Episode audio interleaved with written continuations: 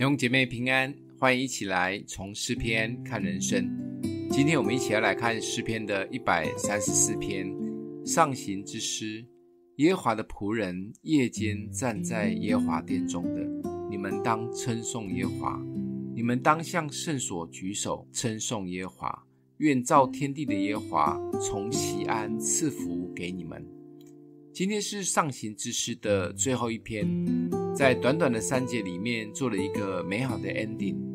这里总共提了五次的耶华的名，用了三次称颂这一个字。其实，在第三节的赐福跟第一、第二节的称颂是同一个字。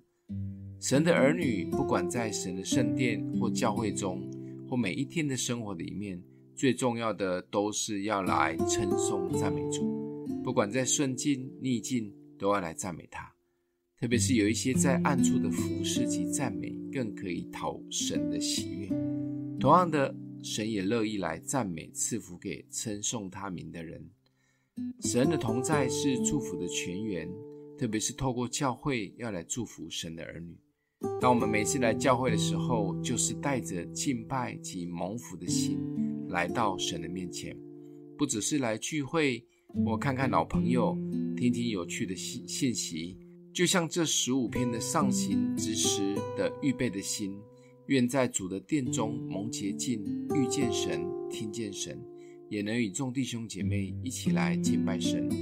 不管上行之路多艰难，但心中知道可以一起敬拜神，就会排除万难，也会带着兴奋的心情，一步一步的向神殿中聚集。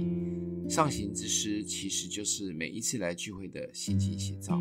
今天默想的经文在第三节，愿造天地的耶和华从喜安赐福给你们。